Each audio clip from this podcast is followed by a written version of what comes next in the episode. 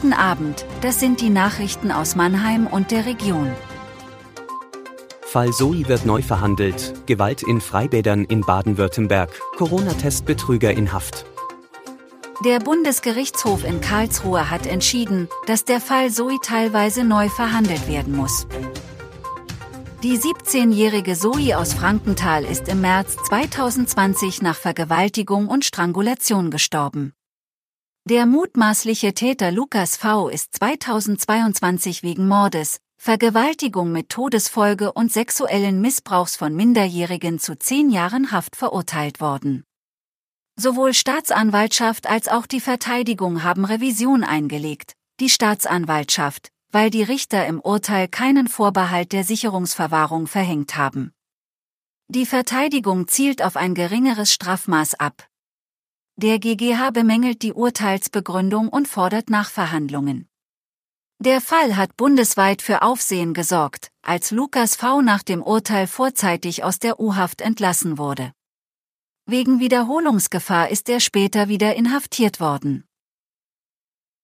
Trotz der Massenschlägerei hier in Mannheim sieht Innenminister Thomas Strobel in Baden-Württemberg aktuell keine vergleichbaren Probleme mit Gewalt in Freibädern wie in Berlin.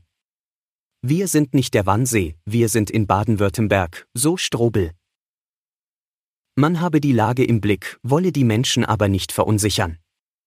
Die Polizei hat nach Angaben des Innenministeriums 2022 insgesamt 1174 Straftaten in Freibädern in Baden-Württemberg erfasst und damit 166 Prozent mehr als im Vorjahr. Der Anstieg von 166 Prozent ist aber in erster Linie auf die Corona-Zeit zurückzuführen, in der viele Freibäder schließen mussten. Im Vergleich zum Vorpandemiejahr 2019 sei die Anzahl der Straftaten in Freibädern sogar knapp 15 Prozent gesunken. Eine valide Bewertung der aktuellen Lage sei derzeit nicht möglich, da die Freibadsaison derzeit in vollem Gange sei, sagte Strobel.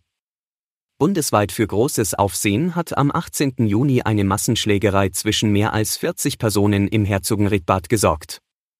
Mehrere Menschen sind dabei verletzt worden. Zurzeit diskutiert Mannheim über Verschärfung der Sicherheitskonzepte in Bädern.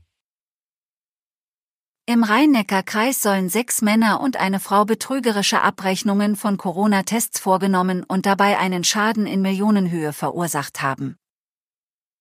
Laut Staatsanwaltschaft Heidelberg sollen vier Verdächtige seit Ende 2021 eine Gruppe gebildet haben, um mit gefälschten Corona-Testzentren Geld zu verdienen.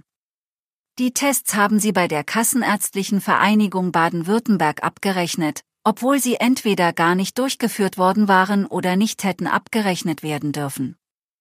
Die Verdächtigen haben so Auszahlungen von über einer Million Euro erhalten. Drei weitere Männer sollen der Gruppe beim Betrug geholfen haben. Bei einer Durchsuchung der Wohn- und Geschäftsräume sind Beweismittel sichergestellt worden. Auf Antrag der Staatsanwaltschaft erließ das Amtsgericht Heidelberg Haftbefehle gegen drei der Verdächtigen. Zwei sind nun in Haft. Der Haftbefehl für einen weiteren Tatverdächtigen ist unter Auflagen ausgesetzt worden.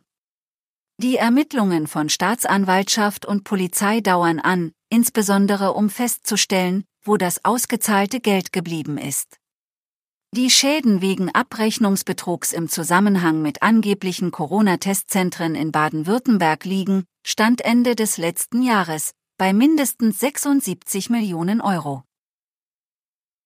In eigener Sache, wir freuen uns über euer Feedback zu unserem Podcast. Wenn ihr auf Spotify hört, nehmt gerne an unserer Umfrage teil.